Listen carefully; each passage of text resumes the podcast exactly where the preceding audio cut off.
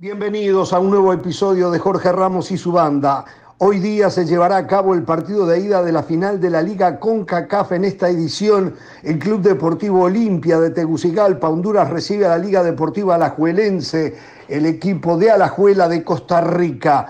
Previo a este choque le preguntamos a nuestros compañeros quién merece más el título y comenzamos con Juancho en Panamá. ¿Cómo ves a los equipos, Juancho?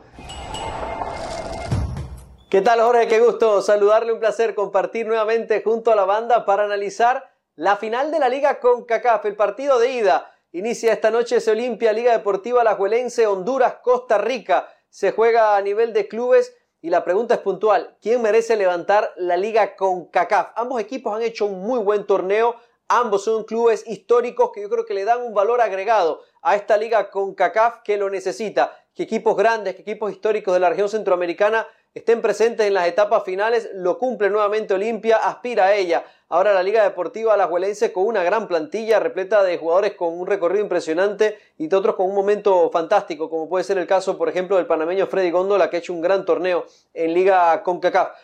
A la hora de elegir quién lo merece, yo creo que es complicado decantarse por un lado o el otro porque, repito, ambos equipos han hecho un muy buen torneo.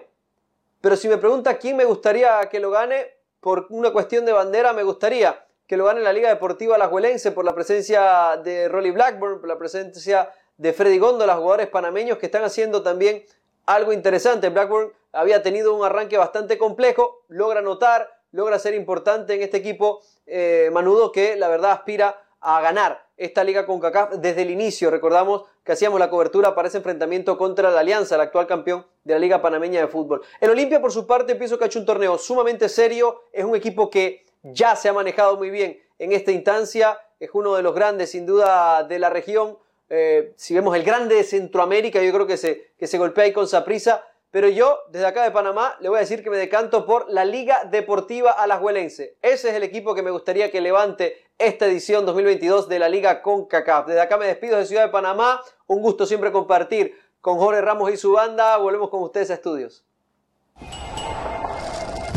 Gracias, Juancho. Stephanie, en Costa Rica, ¿la gente piensa que Alajuelense merece más el título? Hola Jorge, un gusto saludarte desde Costa Rica. Estamos a las puertas de una nueva final de Liga con CACAF y en esta oportunidad el Olimpia recibe a Liga Deportiva Alajuelense en este primer partido y para comentar cuál de los dos se merece este título, creo que es una situación un poco difícil. Me parece que ambos equipos vienen en situaciones bastante similares. El Olimpia que en este momento marcha segundo en el fútbol hondureño a pocos puntos detrás del Motagua, mientras que Liga Deportiva Alajuelense ha quedado fuera ya de la disputa del título aquí en Costa Rica tras quedar eliminado por su archirrival, el Deportivo Saprissa, en instancias semifinales. Tal vez lo que podría decantar un poquito la balanza es que Liga Deportiva Alajuelense creo que podría ser el más obligado y por ende tal vez pueda sacar este resultado positivo por varias razones. La primera de ellas es que los jugadores de alguna forma quieren darle una alegría a la afición. Si ya no pudieron luchar por el título nacional, que al menos la liga tenga un título y en este caso sería el de Liga con CACAF.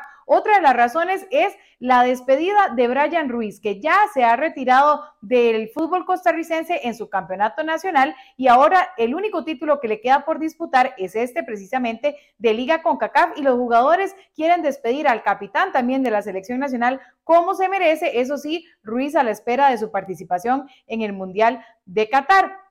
Y algunos podrían pensar que también Alajuelense tiene cierta ventaja de cerrar en el estadio Alejandro Morera Soto, que es su casa. Sin embargo, la afición no los ha acompañado en los últimos partidos importantes también como medida de protesta por algunas decisiones dirigenciales y también que a Alajuelense le ha costado mucho los títulos nacionales en los años recientes. Entonces, la afición de alguna forma está molesta y finalmente creo que el tema de tener a Fabián Coito, que conoce también el fútbol hondureño, podría decantar un poquitito la balanza a favor del equipo Tico. Es el análisis, Jorge, que tengo. Sé que tenés más en estudios principales.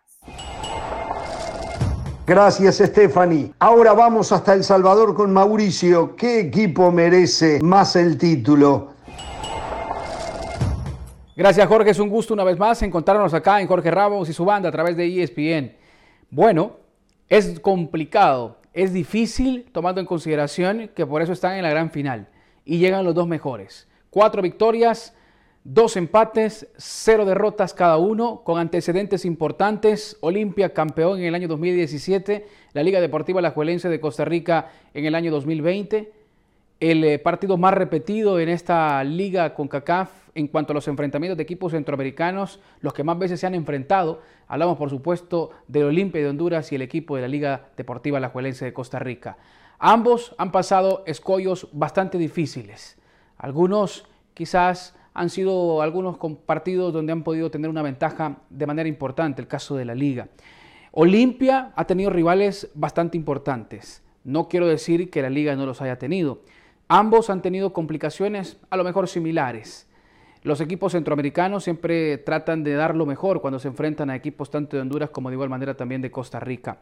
Si bien es cierto, los dos llegan invictos, si bien es cierto, los dos se han enfrentado ya en tres ocasiones y es el duelo centroamericano que más se ha repetido eh, a nivel eh, de este torneo, pues hay que decir que tienen su mérito y que es importante pronosticar quién merece ganar, porque los dos han hecho los deberes y los han hecho de muy buena manera.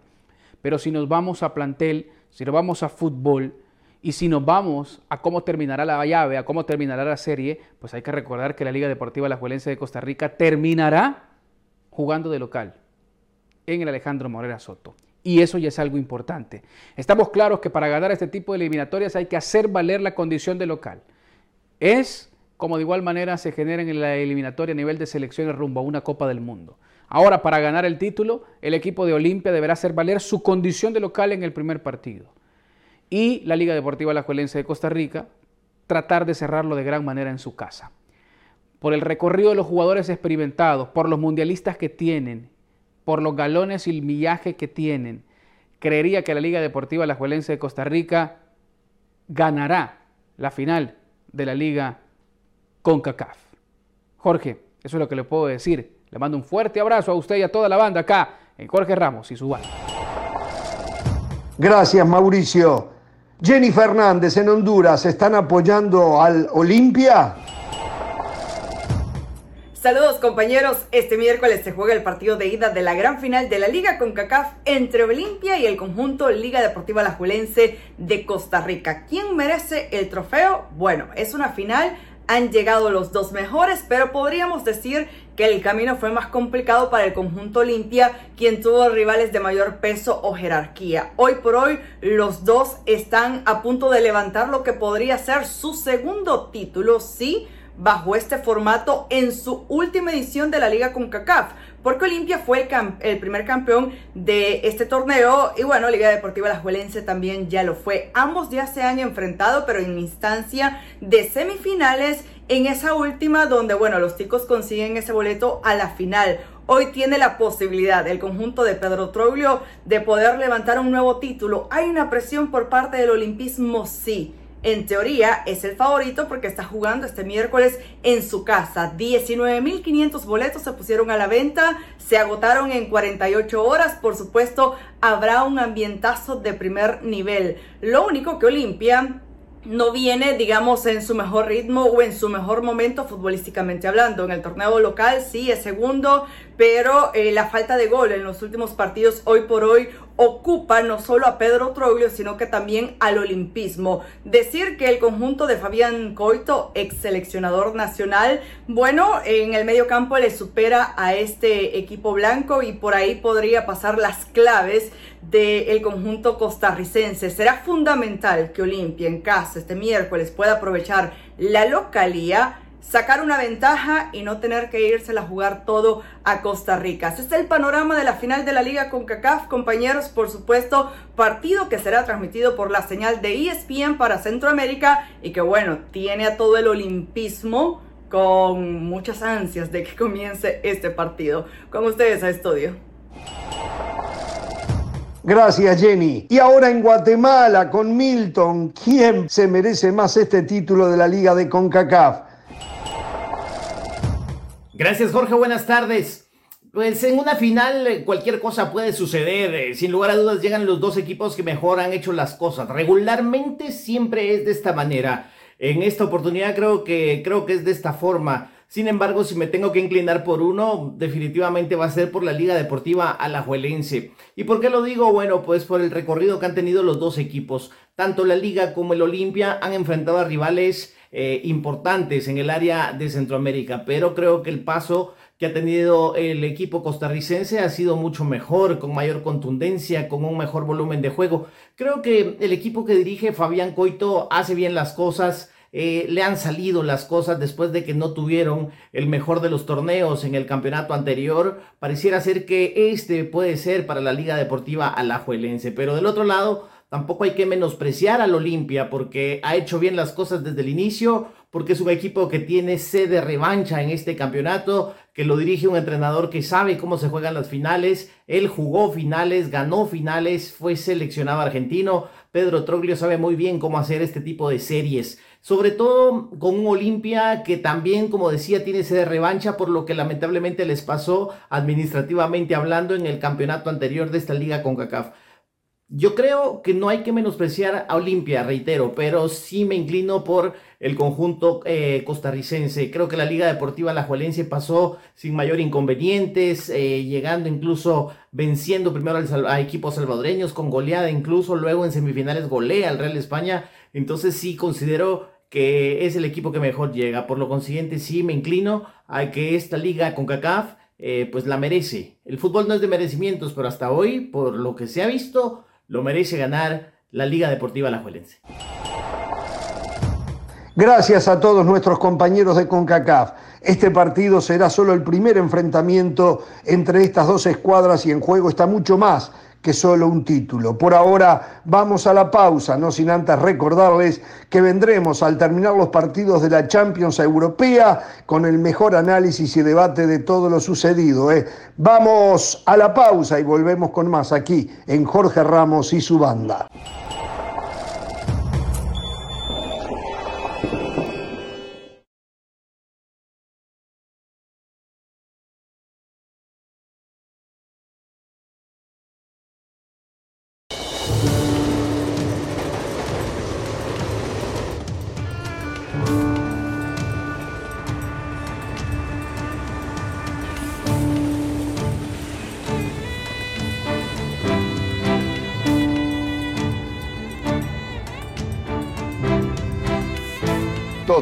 Cada una de las piezas que componen este estadio es removible. Una opción que guste o no marca un punto de distinción de este Mundial de Qatar 2022.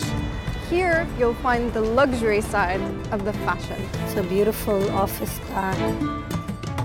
La vida de un magnate en este país. I have here approximately 14 and I own around 20 of Ferraris. This is the famous Doha soup. The flavor, the smell, the colors.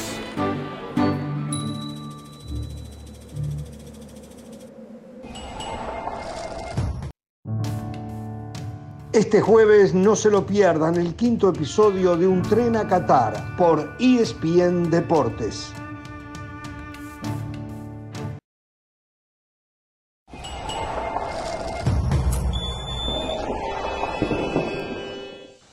Seguimos en Jorge Ramos y su banda. Este sábado no se pueden perder el partidazo entre el Valencia recibiendo a Barcelona en Mestalla a las 2.55 de la tarde hora del este, 11.55 en la mañana en el Pacífico. Estaremos en vivo por ESPN Deportes y por ESPN Plus. No se lo pierdan. Por ahora hacemos una pausa y continuamos con más aquí en Jorge Ramos y su banda.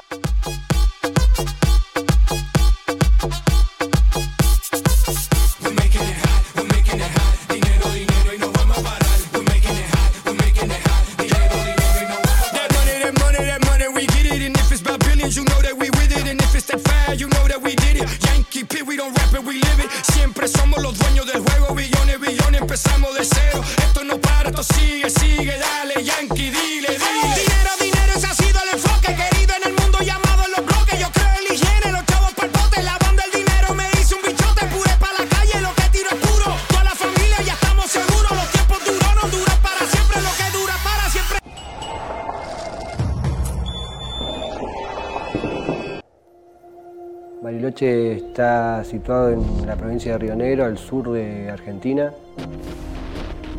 naturaleza, de lagos, agua, un paraíso. Tenemos un invierno largo, mucha nieve. Más allá del clima, el fútbol siempre está presente. Vos tenés muchos paisajes diferentes y las canchas están ubicadas en unos lugares muy especiales. Tenés canchas de tierra, cancha de pasto, cancha de sintético. Y también tenemos cancha con nieve. Mucha nieve ahí, ¿no? ¿Demasiada? Una cancha con nieve es hermoso. Todo el mundo juega después del trabajo y le dedica dos horas al entrenamiento. Por nosotros, por la familia, por las cosas que dejamos de lado. ¡Vamos todos, dale! Hay mucho corazón, mucha guerra, mucho barrio en Bariloche. Seguimos en Jorge Ramos y su banda. Estamos a 25 días del Mundial de Qatar y nuestro compañero Diego Muñoz de ESPN Uruguay tuvo un mano a mano con Darwin Núñez, la estrella uruguaya y el delantero del Liverpool. Platicaron cómo se ha adaptado el jugador a su nuevo club, además de sus expectativas para el Mundial. Aquí los dejamos con la nota. Darwin, ¿cómo estás viviendo tu adaptación a la Premier League? Bueno, la verdad, eh, muy bien. Este, he empezado con el pie derecho.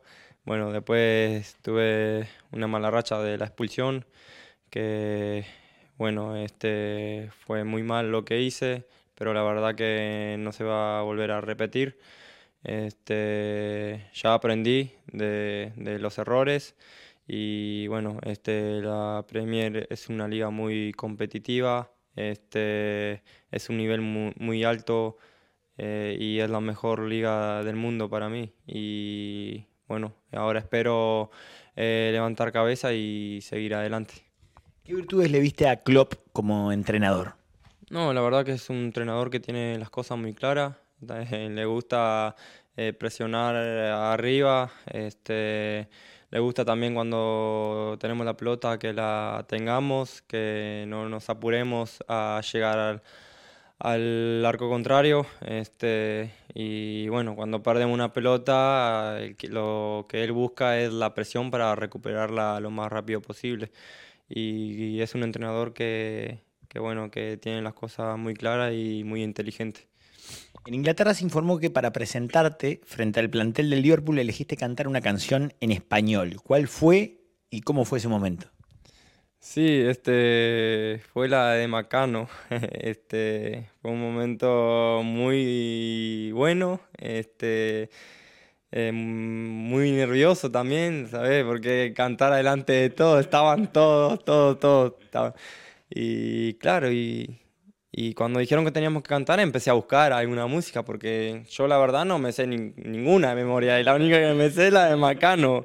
Eh, y bueno, me tocó el momento de ir a cantar y, Ay, cuando estaba ahí le puse ritmo, estaban los brasileros por allá, Luis Díaz, estaban todos juntos.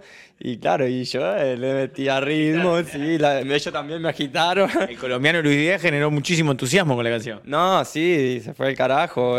Si no fuera a jugar de fútbol, podía ser cantante. bueno, contame qué tan importante ha sido particularmente Mohamed Salah para que te pudieras integrar de buena manera al equipo.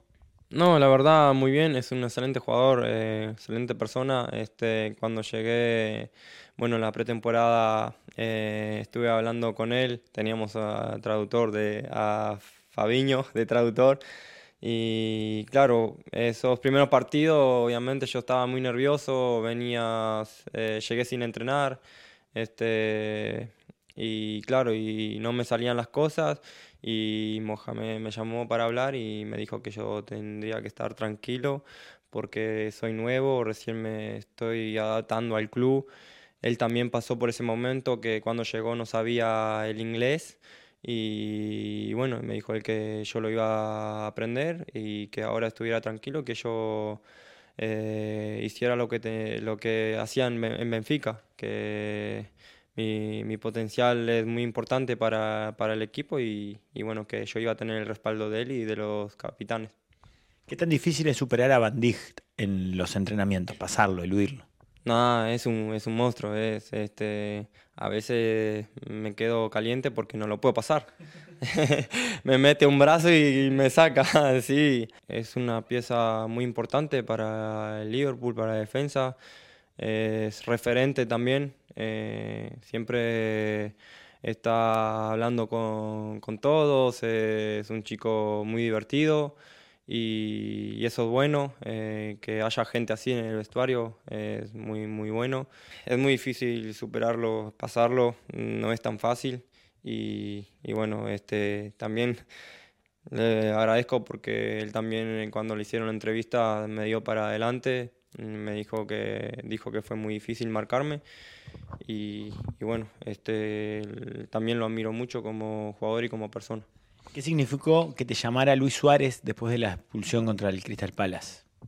No, este, bueno, eh, fue algo bueno, ¿no? Porque eh, no muchos eh, se molestan en agarrar el teléfono y pasarte un mensaje y creo que el gesto de él fue muy importante para mí, muy bueno, es un referente, es ídolo en todo el mundo y claro, como yo recién empiezo, soy joven, ella sabe todas estas cosas. Ella estuvo por acá, por Liverpool, jugando en la Premier. Y nada, me dijo que estas cosas en la Premier van a pasar en todos los partidos, que te van a venir a buscar, te van a chocar, tenés que hacerte fuerte y no tenés que hacer eh, la que te mandaste. Mirá, hacerle caso a un me dice como yo y claro, no, nada, y la verdad que lo agradezco mucho por el mensaje y el, cariño, el cariño que él me tiene a mí, ¿no? ¿Qué expectativas tiene para el Mundial de Qatar? Bueno, eh, muchas ilusiones, ¿no? Eh, como tenemos todos eh, los jugadores de la selección uruguaya. Este, con muchas ganas de, ir, con una mochila ah, vacía y traerla con la copa, con muchos sueños también, ¿no? y claro, ir al mundial y tratar de dejar la selección lo más alto posible. Yo creo que de jugadores y la capacidad tenemos, este, tenemos muchos jóvenes, este, creo que los jóvenes vamos a estar para correr y los más grandes van a estar para poner la frutilla en la torta y, y para defendernos. Y creo yo que tenemos una linda selección. Eh, este, muchos jóvenes, también muchos referentes y la verdad que todos nos llevamos bien. Este, es muy lindo y yo tengo muchas ganas de, vivir mi primer mundial. Ojalá que me toque, tengo que luchar para llegar y bueno, ojalá que vayamos al mundial y, y nos vaya bien y lleguemos lo más alto posible. Excelente trabajo, seguramente veremos mucho más de Darwin Núñez en Qatar. Y recuerden que ahí estaremos nosotros en una cobertura especial con el mejor debate y el análisis del Mundial 2022. Por ahora, pausa y continuamos en Jorge Ramos y su banda.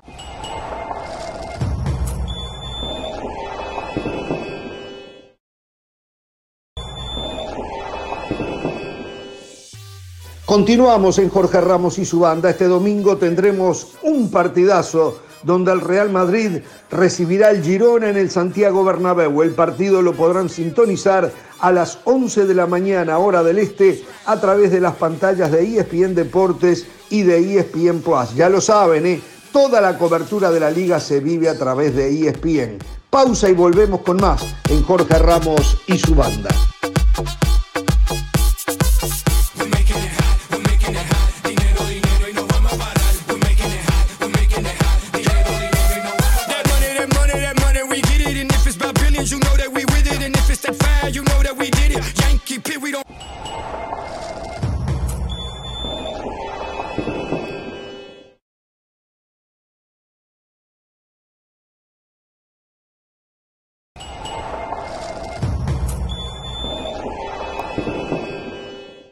Continuamos en Jorge Ramos y su banda. La final del fútbol mexicano está cada vez más cerca. Los Tuzos de Guillermo Almada terminaron en mejor posición que los Diablos de Nacho Ambriz, por lo que mañana el Pachuca visitará el Nemesio 10. Nuestro compañero Dinciani tuvo la oportunidad de entrevistar a Guillermo Almada, el técnico de Pachuca, previo a este enfrentamiento. Los dejamos con la entrevista.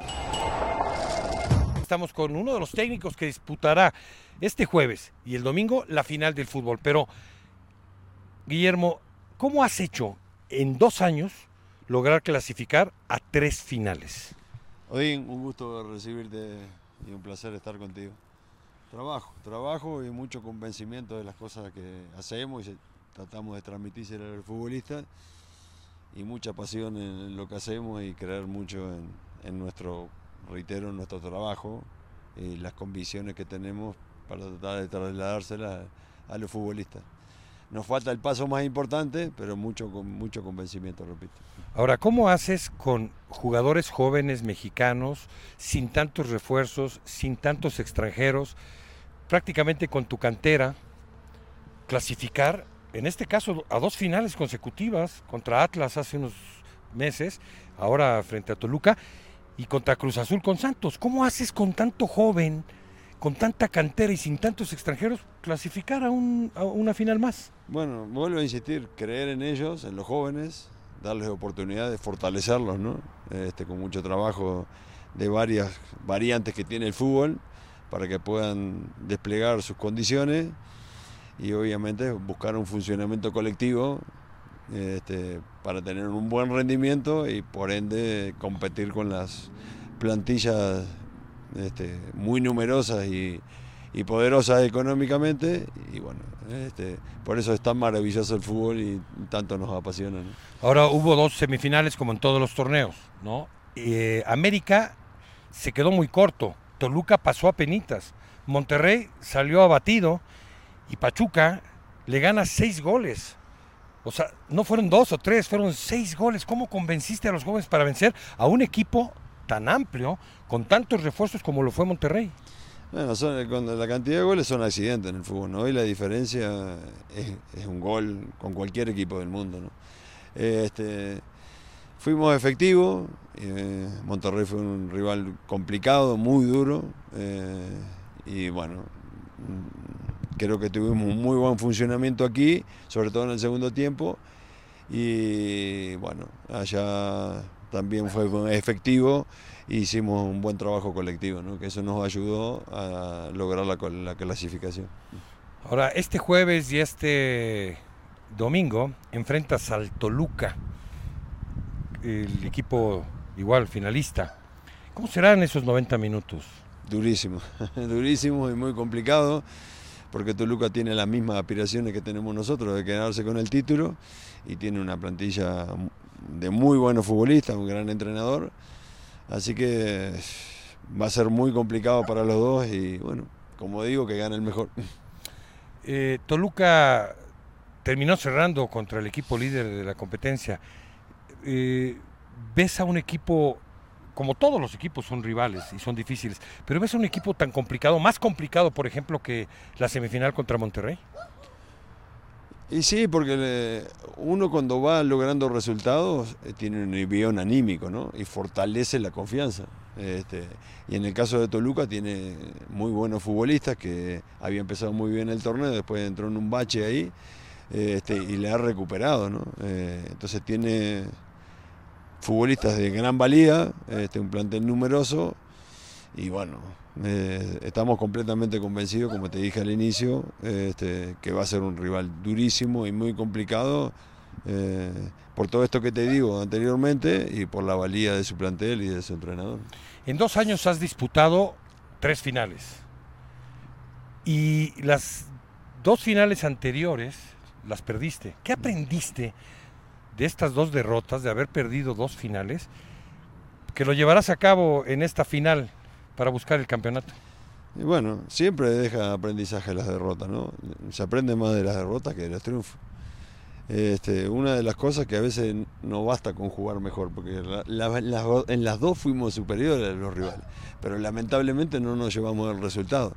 Este, por más que te abre un abanico de posibilidades de poder ganar, si no sos efectivo en este tipo de encuentros, este, seguramente te puede costar caro. Y fue lo que nos pasó a nosotros conjuntamente con algún error, que seguramente este, lo hemos conversado y analizado mucho con los futbolistas de situaciones que nos tocó vivir con Pachuca hace seis meses, para que no nos ocurran nuevamente en esta final y obviamente tener una buena actuación, este, tanto de, visita como de local. Eh, para tratar de llevarnos los partidos, por más que como dije van a ser muy complicados. ¿Te sientes campeón? O sea, ya a estas alturas, después de haber disputado dos finales, una contra Cruz Azul con Santos, otra contra Atlas con Pachuca, ahora contra Toluca, que abatiste a Monterrey con seis goles, ¿te sientes campeón? ¿Los ves más cerca? No, lo, más cerca lo veo, pero nunca soy de... Las cosas eh, con los dichos no lo va a ganar, lo tenés que demostrar adentro de la cancha. Con hechos. con hechos, esa es la realidad. Entonces, si nosotros queremos llevarnos el título, vamos a tener que tener unas buenas actuaciones, este, un buen funcionamiento colectivo y ser efectivo para poder ganar los partidos, que en definitiva es lo que sube el marcador. Ahora, profe, es inevitable preguntar. A ver, ¿te gusta México? Sí, me encanta. Es un país que tienen un país maravilloso y después la sociedad nos ha recibido de forma espectacular. ¿Conoces Torreón? ¿Conoces Pachuca? Y, las ciudades que has ido visitando por, tus partidos. Pero podrías tener la oportunidad de conocer todo México. Y te lo digo por lo siguiente. Hoy hay un mundial en puerta. Quien dirige hoy es el Tata Martino. Hay mucha incertidumbre y creo que todos los mexicanos soñamos con ver a México trascender en el mundial. Martino se va, terminó el torneo y va a haber una vacante en el fútbol mexicano. Y esa vacante podrá ser ocupada por muchos nombres que te pudiera yo decir, pero uno de los nombres que pesa más es el tuyo. ¿Te gustaría a ti dirigir a la selección mexicana?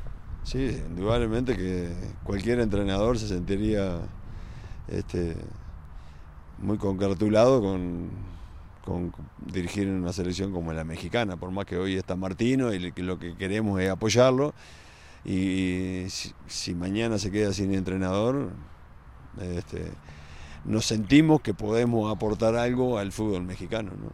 Por más que vuelvo a insistir, no nos estamos promocionando y queremos apoyar al Tata, hemos hablado con él, este, pero si en algún momento el puesto está vacante, nos sentimos este, con muchas ganas y muchos deseos de poder llevar a cabo la, la empresa que, y hacer crecer con nuestro aporte humilde al fútbol mexicano. Ahora, no es que te promociones, sino cuando alguien compra un billete de la lotería, tiene posibilidades de ganarla.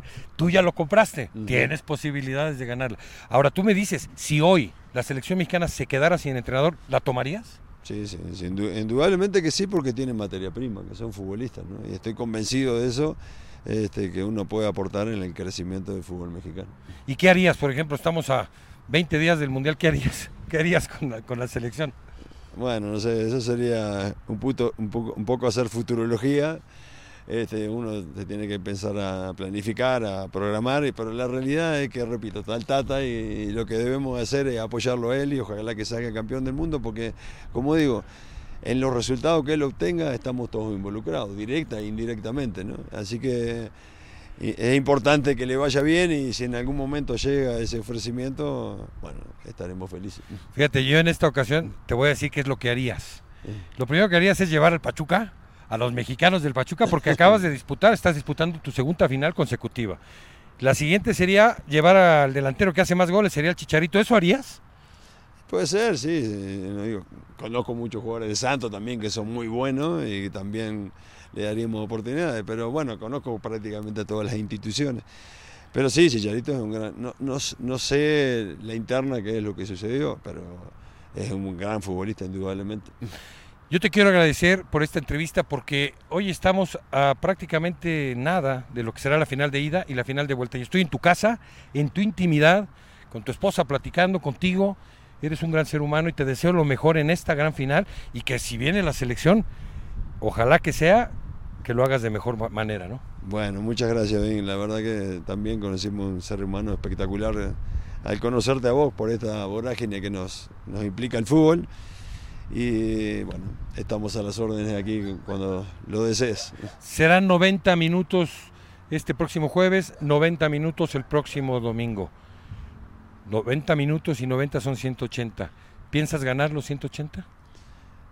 Bueno, nosotros no cambiamos nuestro estilo, tanto de local como visitante. Tratamos de imponer lo que tratamos de hacer.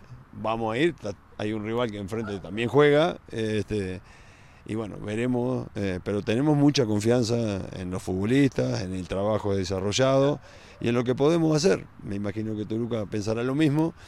Este, y bueno, como dije también anteriormente, lo tenemos que demostrar el día jueves y el día domingo. Pues tienes todo para demostrarlo, profe. Muchas gracias por abrirme las puertas de tu casa. Bueno, el agradecido soy yo, Odín, por haberme visitado y estamos a las órdenes, como te dije anteriormente. Muchas gracias, compañeros de ESPN. Guillermo Almada, el entrenador que disputará este próximo jueves y el próximo domingo la gran final del fútbol mexicano. Regresamos con ustedes.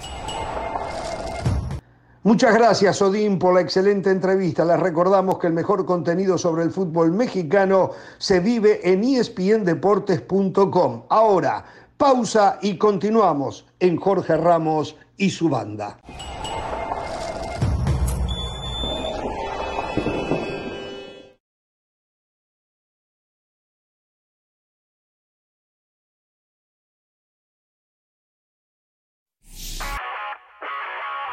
Saludos, mi nombre es Sebastián Martínez Christensen y esto es Sport Center ahora. Hoy hablamos de la NBA dado que los Phoenix Suns le dieron una paliza contundente al conjunto de los Golden State Warriors tras vencerlos por 29 puntos. Phoenix contó con el aporte extraordinario de Devin Booker quien anotó 34 puntos, repartió 7 asistencias y continúa paso firme en este inicio de temporada. Phoenix dominó los tableros y a partir de allí empezó a construir el triunfo y dio curiosamente la primera expulsión de su carrera para Clay Thompson, precisamente después de una trifulca con Booker, aunque la escolta de los Phoenix Suns después del partido le restó importancia al suceso, a quien no le gustaría ver un potencial duelo entre estos dos equipos en la postemporada. Hablamos de Los Ángeles Clippers porque Kawhi Leonard se perderá al menos los próximos dos partidos. Aparentemente Leonard sintió rigidez en su rodilla derecha, que recordemos ha sido intervenida quirúrgicamente. Leonard se ha perdido prácticamente dos temporadas de acción. En el inicio de la campaña, los Clippers estaban siendo cautelosos con él, limitando sus minutos. Después de todo, los Clippers lo necesitan para los playoffs y no necesariamente ahora. Con salud, que es un gran interrogante, con Leonard y Paul George, los Clippers tendrían que ser considerados uno de los grandes candidatos. Cruzamos la vereda y hablamos del otro equipo angelino y otro panorama absolutamente distinto. Anthony Davis dice que los Lakers están en estado de alerta y no los culpos. Son apenas uno de los cuatro equipos que todavía no conocen la victoria y exhiben los mismos problemas de siempre. No tienen suficientes defensores perimetrales, no tienen tiradores, están encestando apenas el 21% de triples y el plantel como está confeccionado ahora difícilmente vaya a algún lado. Mientras tanto, los Lakers siguen buscando algún interesado para poder cambiar a Russell Westbrook. Sport Center todos los días, 1 de la mañana, horario del este, 10 de la noche, horario del Pacífico. Esto ha sido Sport Center ahora.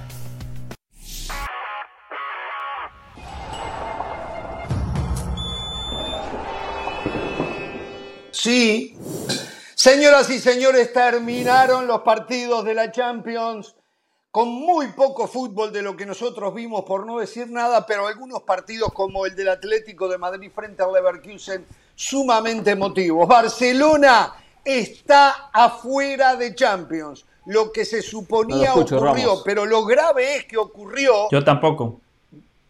¿Me permite? No, ah, no, me escuchan? Perdón, perdón, perdón. Ahora sí. Decíamos, decíamos que. por favor, muchachos, porque tenemos poquito tiempo, perdón. Decíamos, Barcelona estaba fuera. Es más, desde ayer el señor del Valle, el señor Richard Méndez ya se estaban mofando. Por supuesto que hoy están de fiesta.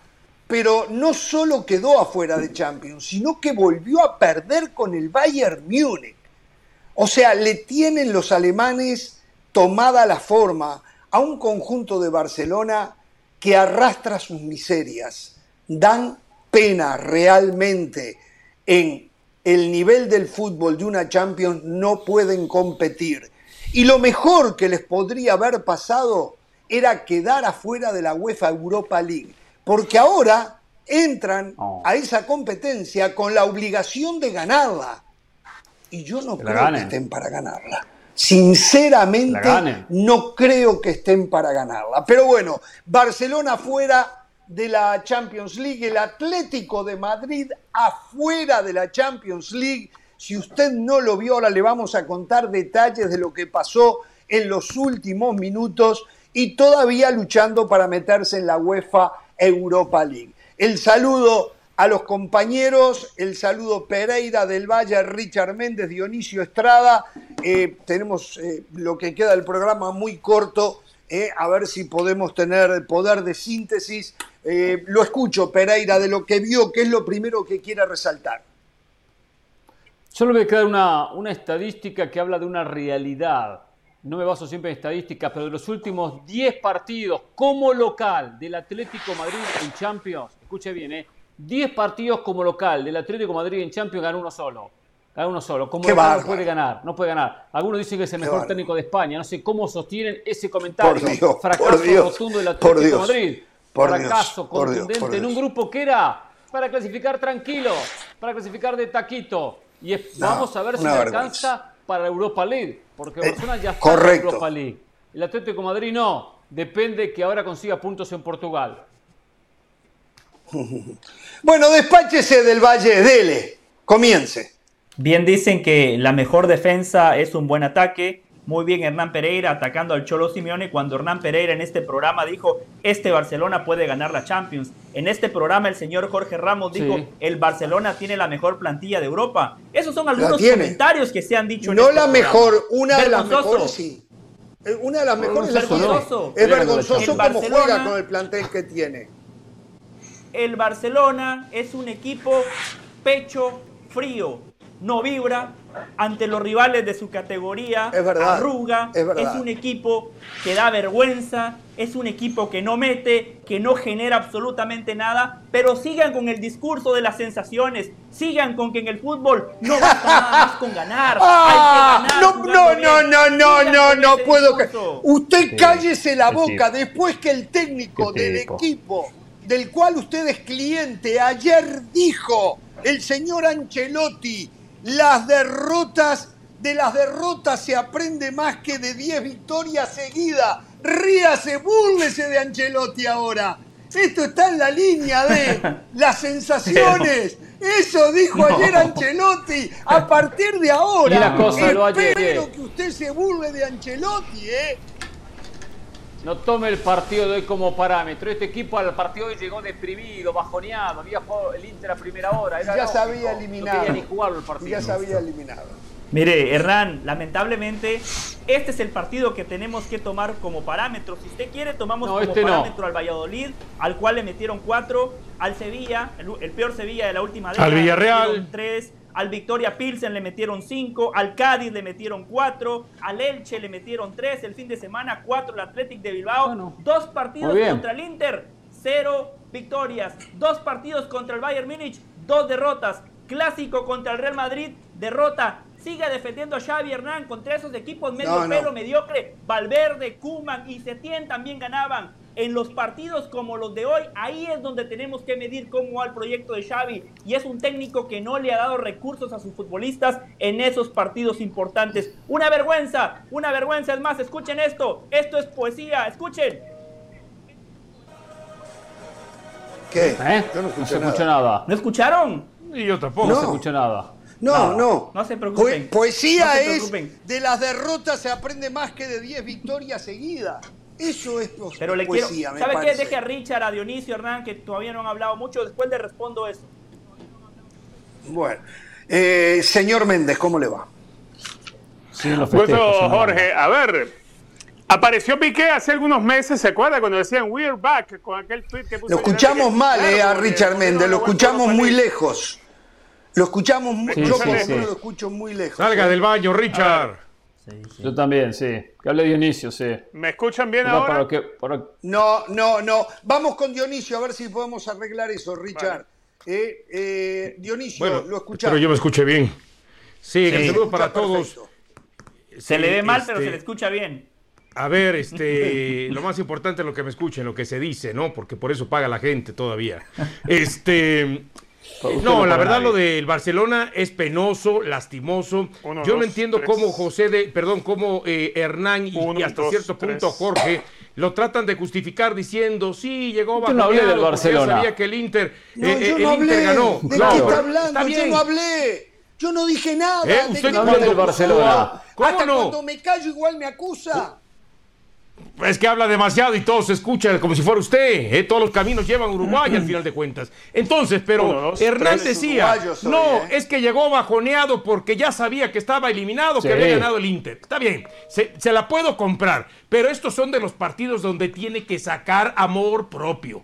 ¿eh? No, hoy no, Dignidad, hoy el- no. eh, eh, No. no, sí, claro Sí, que sí, sí. estoy si de no. ¿contra quién? Pero eso con Como dice. José, contra Contra el. Villarreal, contra Valladolid, contra quién. No, acuerdo bueno, con no lo sacó. Contra Hoy se tenía que haber despedido dignamente de la Champions, aunque estuviera eliminado. Y no se despidió dignamente. Porque aunque no le sirviera de nada el poder quizá obtener un resultado positivo, era despedirse dignamente. Y a este equipo otra vez, el Bayern Múnich, que ojo, eh, aunque ha repuntado otra vez en la liga y que sigue todavía como que sin llegar a su tope y a su mejor nivel, le volvió a pasar por encima. Le ganó fácil, prácticamente sin despeinarse. Cuando quiso le quitó la pelota, cuando quiso, toma, le ataca y te contragolpeo. Hasta el resultado parecería que fue corto. Y a eso le agregamos que no jugó ni Lucas Hernández por lesión, ni Neuer por lesión. Y creo que, que el otro era este eh, Sané, ¿no? El que estaba lesionado. Este equipo No, Sané no, para Sané llegar. jugó, hizo el primer gol. No, no, o Mané, Sané, Mané, Dice, Sané. Leroy Sané, dice Dionisio. Man- Sí, Leroy Sané, Sané, sí, no Leroy Mané, Sané. perdón, el que hizo el primer gol es Mané. Sí, Leroy Perdón, Sané. sí, Entonces estaba,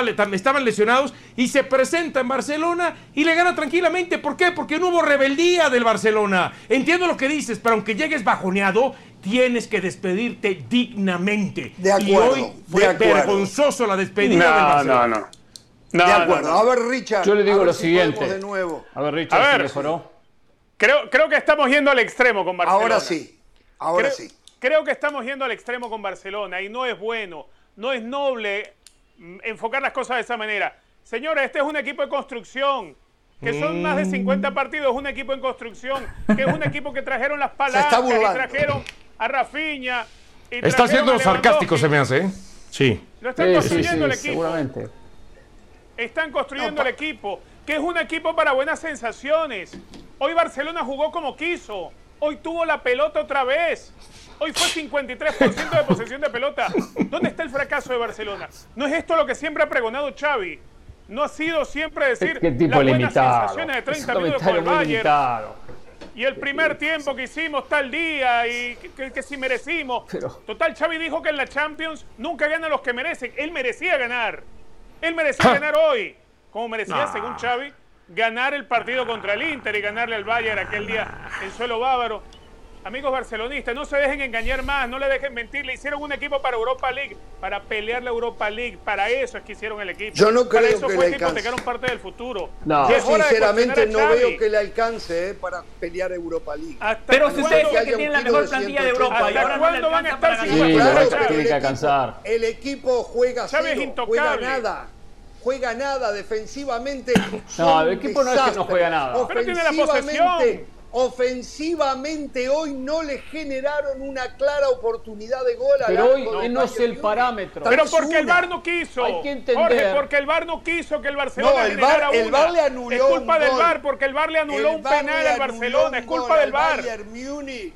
El VAR, y no fue penal. El VAR le anuló un gol a Bayern Múnich que es una vergüenza. Otra vez Bien de anulado. manera antirreglamentaria.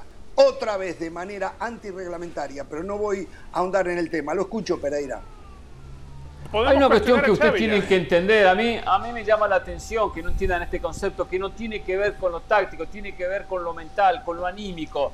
Xavi hizo algo que para mí un grave error, reunió temprano los jugadores en el estadio, eh, vieron el partido del Inter contra la Victoria Pilsen, con la esperanza que el Inter no ganara para tener alguna chance. Eh, vieron el partido, vieron los goles del Inter, 1 a 0, 2 a 0, 3 a 0, 4 a 0. Lo que menos quiere el futbolista es saltar a la cancha. Anímicamente está destrozado. Sabían que estaban cerca del fracaso, pero faltaba consumarlo. Ya estaba. Era un Pero hecho. igual tenían la ¿Cómo obligación. afronta el partido? Ahora, yo lo puedo criticar contra el Bayern en la ida, los dos partidos contra el Inter, pero hoy, ¿quién quería jugar este partido? ¿Qué jugador del Barcelona quería saltar a la cancha sabiendo que va a tener que jugar a partir No, no del justifique de esa año la manera. Europa League? O sea, Eh, hay que analizar ese aspecto. no. Sumado a un Bayern No, muy sólido. Yo vi el partido No. del Atlético Madrid, pero vi los goles del Barcelona porque escuchaba gol y lo veía. Y siempre lo mismo, espalda de los volantes.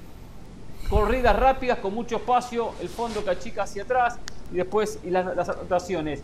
Hoy no es parámetro para analizar el rendimiento de Barcelona. El fracaso de Barcelona fue contra el Inter.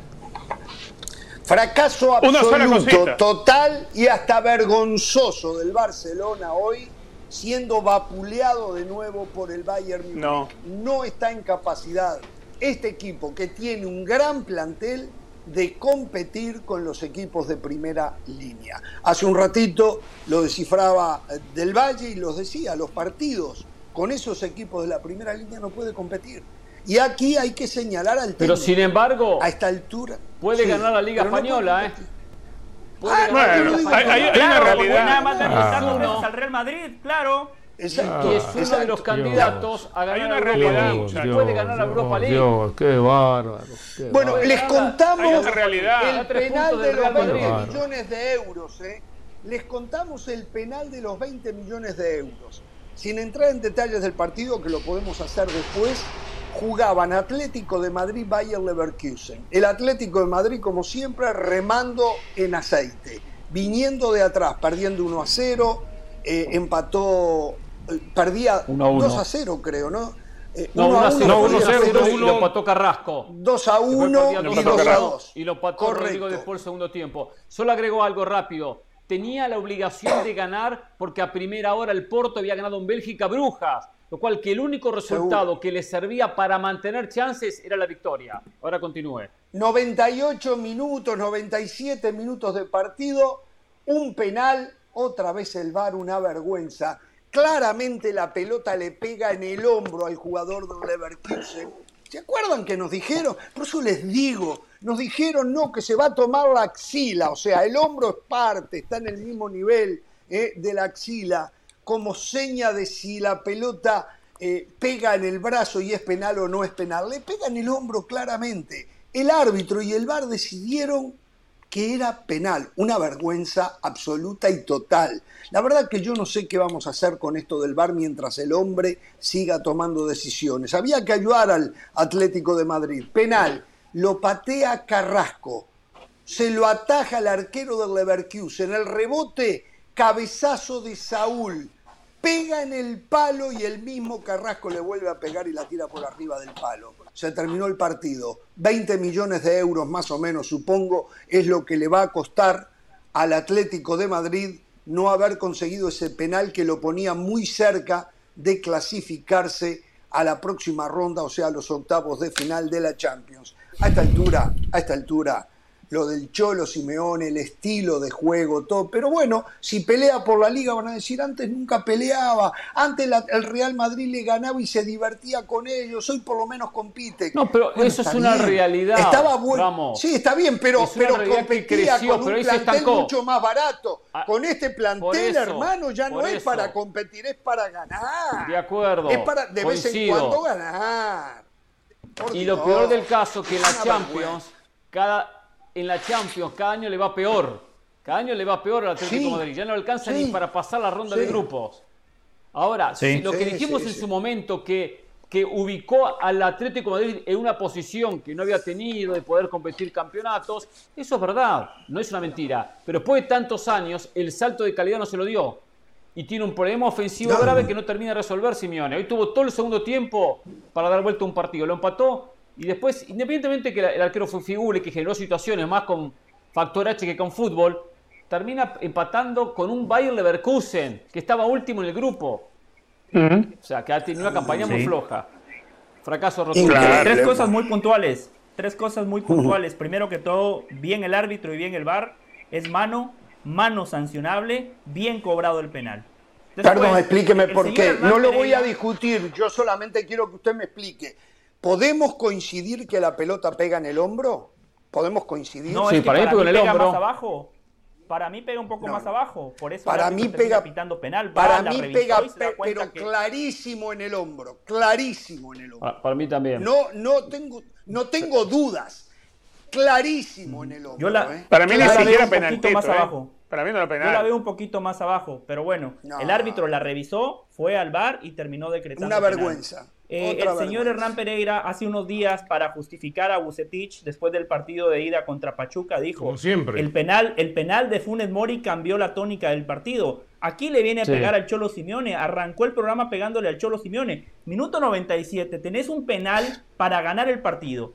Si Carrasco es pecho frío y lo termina errando, que también quiero señalar a Griezmann, otro pecho frío. Si tenés galones, si sos la figura del equipo, tenés que agarrar la pelota, tenés que asumir el liderazgo Pero, José. y tenés que asumir que sos el mejor futbolista y patearlo. Se escondió Griezmann, Carrasco la agarró y tenía una cara de miedo, una cara de miedo por no utilizar otra palabra. Así que Hernán. Pereira, esta derrota es de Carrasco, no del Cholo Simeone.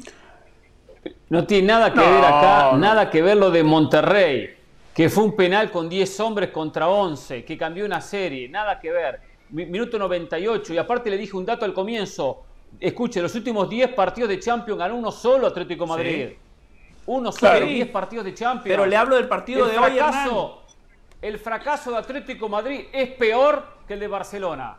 Es más duro. No, Pero apenas cuatro no, goles en no, la no, Champions la no, no, no, goles. no, no, No, El no, Barcelona le no. toca.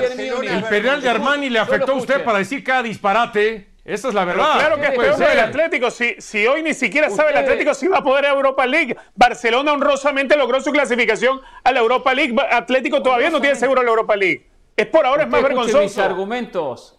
Escuchen mis argumentos y después me dicen lo que quieran. Yo me callo, les prometo. ¿Esos son argumentos? Barcelona, Barcelona le tocó contra el Bayern Múnich. Al Atlético de Madrid le tocó contra el Bayern Leverkusen. Mucho más fácil el Bayern Leverkusen. Al Barcelona le tocó contra el Inter.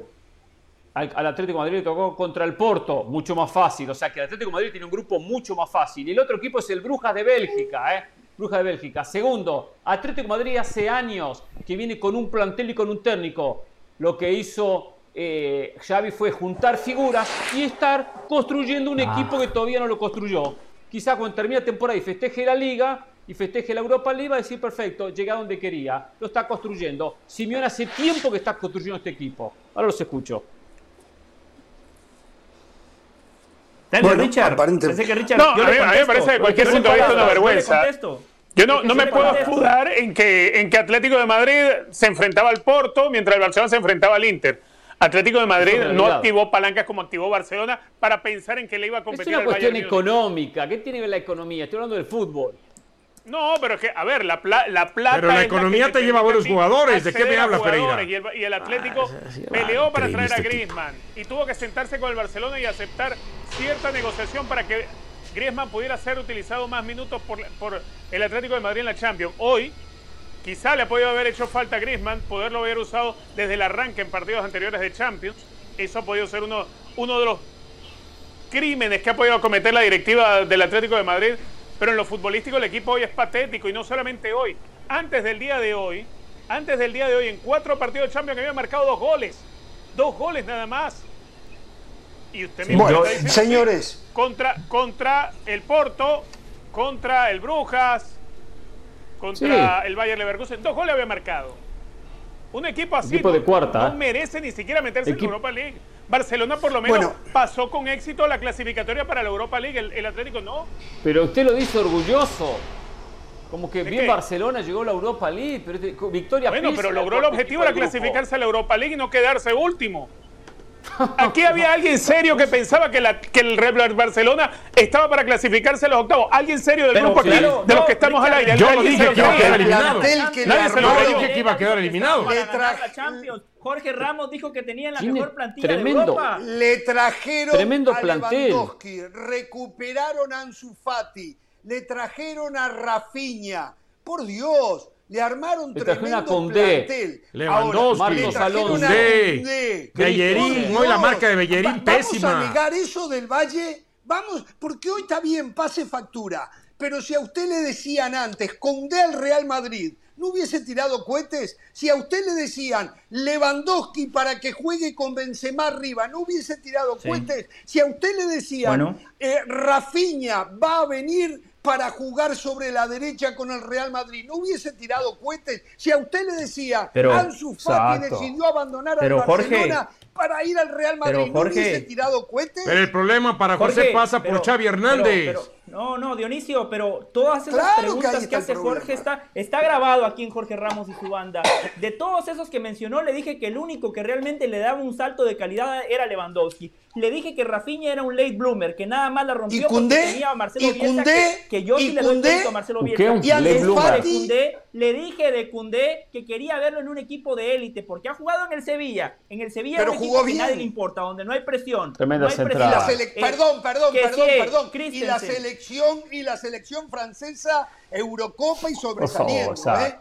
¿De qué está hablando? Bien. ¿De qué está hablando? En la selección, qué bueno, ¿hay pero una cosa, una una cosa es un club, otra cosa es la selección. una Ah, cosa es un club, siga otra cosa es la selección. Le- Tiene un señor plantel. No, Tiene- no, tiene excusa más no, plantel Sí, que mire, José. Usted, usted dijo, mire, mire, usted dijo que tenía la mejor Dios. plantilla de Europa y cuatro partidos después No dije eso. Usted una vez más está retratado, ¿quién es faltando a la verdad. El que quedó Usted retratado, una ¿quién es vez usted? más- Ahora trata de cambiarla. una vez más está a faltando a la verdad. Usted es una extensión de Una la vez más usted se convierte en mentiroso abierto. Le vendió Dije que estaba entre las mejores plantillas de Europa. No mienta más. Dije que estaba entre las mejores plantillas de Europa.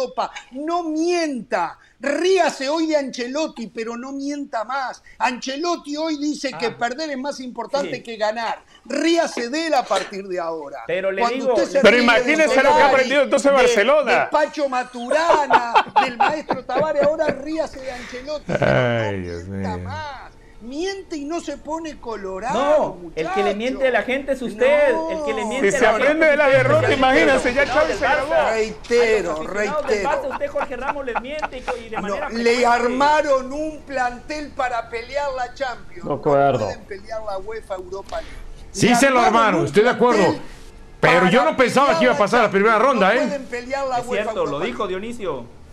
Solamente quiero decir una frase, Jorge. Solamente una frase. Sí.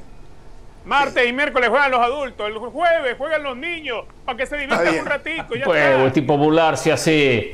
No puede venir a burlarse. Ah, es jueves Es juegan increíble, los chicos. a es increíble lo de Richard eh, Méndez. diviertan. Quiero, quiero, a ver, Primero tenemos- defiende y justifica al Barcelona y ahora lo manda, eh, se, se, se Dos burla de él. cosas me de gustaría, dos cosas me gustaría hacer para ir concluyendo el tema Champions, a no ser que quieran ustedes agregar algo más.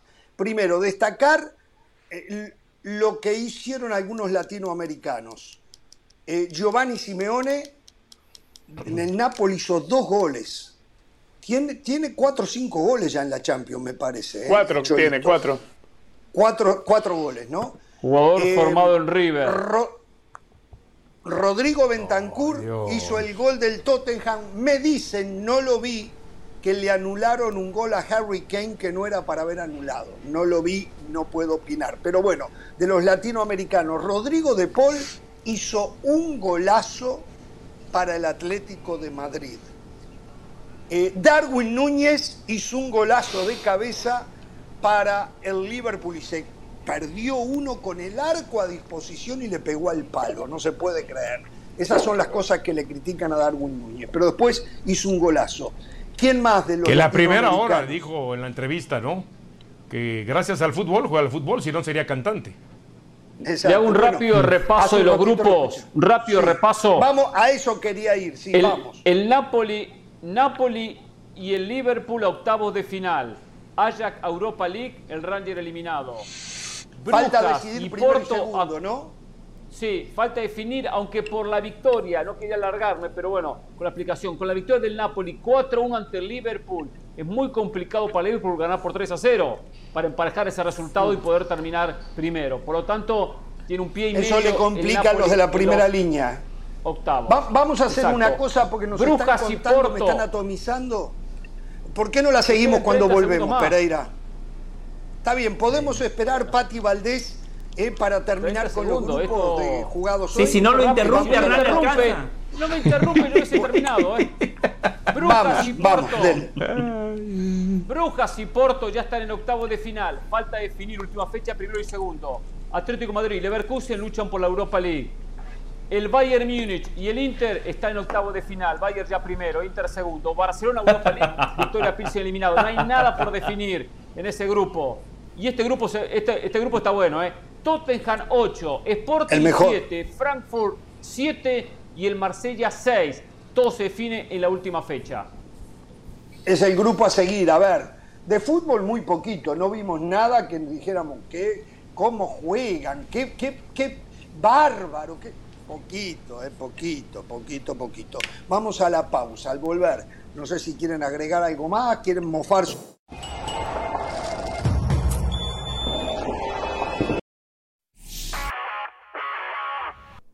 Saludos, mi nombre es Sebastián Martínez Christensen y esto es Sport Center ahora. Hoy comenzamos hablando del Barcelona, puesto que nadie puede dudar de que Sergio Busquets ha sido uno de los mejores mediocampistas centrales en la historia del Barcelona. Sin embargo, todo lo bueno llega a su fin y de cara al próximo mercado de invierno, el Barcelona ya piensa en su sucesor, quien es uno de los nombres propios potenciales a reemplazarlo, nada más y nada menos que el mexicano Edson Álvarez. Sin embargo, la tendrá complicado. Entre otros, tiene que competir, por ejemplo, con Raúl Neves, mediocampista de 25 años de Wolverhampton, y hay que recordar que la relación de su representante, Jorge Méndez, y Joan Laporte es muy estrecha, pero quien te quita lo bailado, Edson Álvarez, que suena para el Barcelona. Pasamos a hablar del boxeo, dado que el multicampeón mexicano Saúl El Canelo Álvarez fue intervenido exitosamente de su muñeca izquierda, se lesionó después de vencer al kazajo Gennady Golovkin. Hay que aclarar que no hubo fractura en esa muñeca izquierda, pero sí tendrá que tener esa mano inmovilizada durante tres semanas. No está claro cuándo Canelo Álvarez podrá volver a boxear, pero desde aquí le deseamos una pronta recuperación al pugilista mexicano. Finalizamos hablando de la Premier League porque Eric Ten Hag, director técnico del Manchester United, ha levantado oficialmente la sanción del portugués Cristiano Ronaldo. Hay que recordar que él se negó a ingresar al partido como suplente en el triunfo de su equipo ante el Tottenham por 2 a 0. No fue convocado ante el Chelsea, pero ahora vuelve oficialmente a la convocatoria de cara al duelo Europa League ante el Sheriff y entrenando a la par de sus compañeros. Sport Center todos los días, 1 de la mañana, horario del este, 10 de la noche, horario del Pacífico. Esto ha sido Sport Center ahora.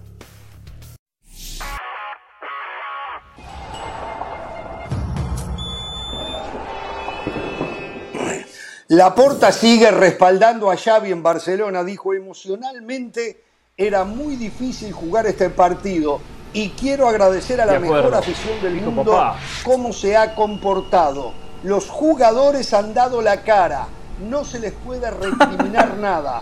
No podemos pararnos, tenemos jugadores jóvenes y hay que apoyarles. También al entrenador que está haciendo muy buen trabajo. Por Dios. ¿Cómo? De acuerdo con la Dijo porta, los ¿eh? jugadores han han dado la cara. No, la porta es un alcahuete. Esa es la verdad. sostener a Xavi, lo que no puede decir que Xavi está haciendo un buen trabajo. Porque yo no hablo de resultados. Pudo haber perdido hoy 3 a 0, pero si yo veo que el equipo sí ya juega a algo, lo tiene clara y bueno, el Pero el arquero equipo rival juega algo, Ramos. Sí. Un No, no, par no, de par- El ¿A equipo qué juega juega? A tener la pelota, a tener la pelota, pero nada más. Es lo que él quiere. Pero después de ahí nada más. Defiende mal, Algo- ataca mal. Algo que no puede ejecutar contra grandes equipos. Pero contra los equipos de mitad hacia abajo los, eje- lo ejecuta muy bien su idea de Bueno, juego. eh, No es que no se de sabe. lo que yo sepa, Barcelona eso no le sirve. Que lo esperan. Equipo que lo esperan tiene problemas. Después hay un problema que la manta corta, los equipos ofensivos de propuesta, de presión arriba, quedan descompensados defensivamente. Y en cualquier momento, un descuido atrás y pasa lo que vimos en la mayoría de los goles que le hacen a Barcelona. Son casi todos iguales, con espacio, en un retroceso que le cuesta posicionarse. Entonces, eso, eso es porque juega de una manera. Perfecto, a usted le gusta ese juego ofensivo. Entonces vamos a ser claros también en ese sentido, Ramos. ¿eh? No estar... eh, No, no, a mí me este mal gusta, pero no hay que tener me una idea. Yo arriesga. quiero ver La circuitos idea de la fútbol. tiene. Yo quiero ver Pero movimientos fútbol Contra el automatizados. Villarreal, contra el Ah, Villarreal, contra el Leche, contra Yo el sé, yo sé. Bueno, jugó contra un Está bien, está campeón para eso este equipo.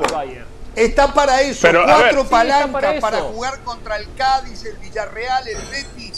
Claro. Y. No, pero- En- en- no, ¿Saben, ¿saben no, qué es lo que pasa? Que hoy o en esta Champions no nada más el Barcelona ha quedado expuesto. La Liga de España ha quedado muy expuesta. Totalmente. Porque Es este cierta. Barcelona, que en la Liga se florea, que dice tenemos la mejor defensa de la Liga, nada más hemos perdido, eh, permitido cuatro goles. Junto con el Real Madrid tenemos la mejor ofensiva, hemos marcado 28 goles, sí.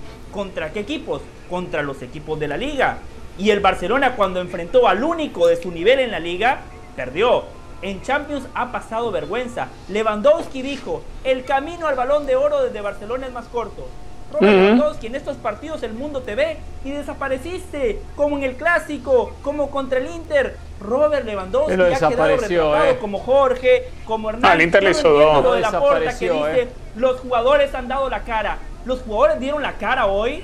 Eran pecho frío, eran un témpano de hielo, eran un iceberg flotando en, el ¿Quién césped del Camp eh.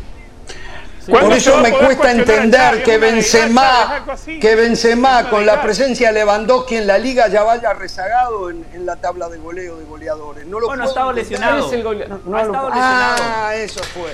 Eh, No, aquí, hay que tenerla bien, Messi, aquí hay que tenerla bien Cristiano clara. Ronaldo, Aquí hay que- Será por eso. Aquí hay que tenerla bien clara. No, Cristiano no Decía está hace, ya en la un, liga. decía, hace un, decía hace un rato el señor Pereira, como en una eh, expresión de consolación, de que al Barcelona puede ganar perfectamente la liga. No, no la puede ganar. Sí. Porque puede el ganar. único que va a volver a sacar la cara por el fútbol español se llama Real Madrid. El Sevilla también está prácticamente en cuestiones de que puede ser eliminado. Tiene que cerrar contra el Manchester City. El Borussia Dortmund va contra ya el Copenhague. Hay tres- El City está eliminado. Ah, bueno, el ah, bueno. está eliminado, Dionisio. Ya Sí, ya todos Pero tiene 8 eliminados, contra menos el 5, Real ¿no? Ahí está. Ah, bueno, pues ahí está. Como yo vi que son 8 puntos contra 5. Entonces, Claro, si todavía ver, queda un a ver, partido, ¿no? A ver, a ver. Entonces, Aquí tomemos como por eso- ejemplo los grupos. ¿Qué le tocó a los tres eliminados? Está ¿Qué bien, le tocó al que está bien, clasificado, está bien. no? Lo que sea, nuevo, es el Real Madrid de nuevo, nuevo el ¿no? que eh, Pero de no nuevo el que saca la cara por el fútbol español. Pero a ver, el Real Y si- Madrid en la y Champions si es el Real Madrid y si es el Real. Madrid el único que pasa en la Champions Ahora, ahora el único que por- porque estuvo en el único grupo que va a volver a competir, o sea, realmente yo no sé de dónde sacan que el Barcelona tiene posibilidades también de ganar la liga. No, al final en la carrera, aunque falten muchos partidos, la va a terminar ganando Real Madrid.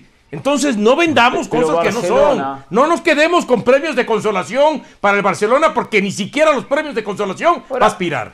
Mire, hay algo ¿Qué muy pasa? claro. Al- alguien alguien Sí, como. Quique Setién, como el Tata Martino, como, no sé, cualquiera de los otros técnicos anteriores a Xavi, sin hablar de Kuman, cualquiera de los que estuvo antes de Xavi, le hubiesen permitido lo que se le ha permitido a Xavi. No. ¿Acaso Xavi es una deidad? ¿Acaso el Barcelona juega como cuando Xavi era jugador del Barcelona? ¿Eso es lo que pasa? No. ¿O, es que, ¿O es que en realidad Laporta no es capaz de aceptar que no hay manera de despedir a Xavi como no la había con Kuman?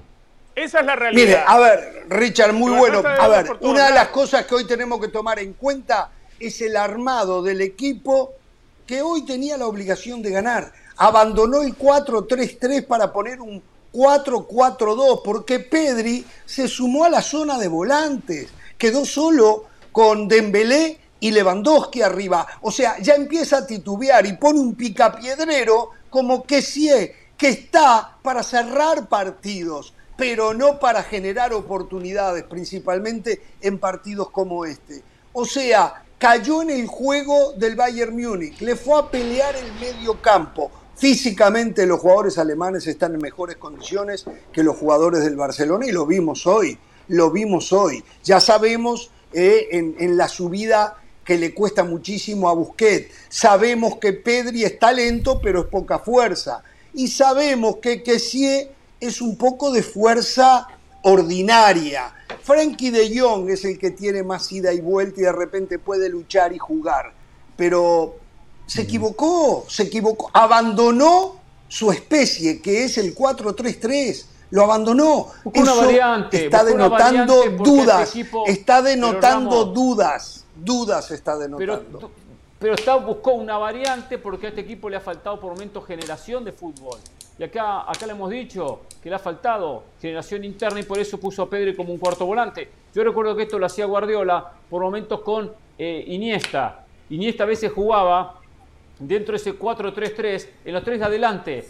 No recuerdo quién era el tercer volante cuando jugaba Busquets. Xavi jugaba un tercero.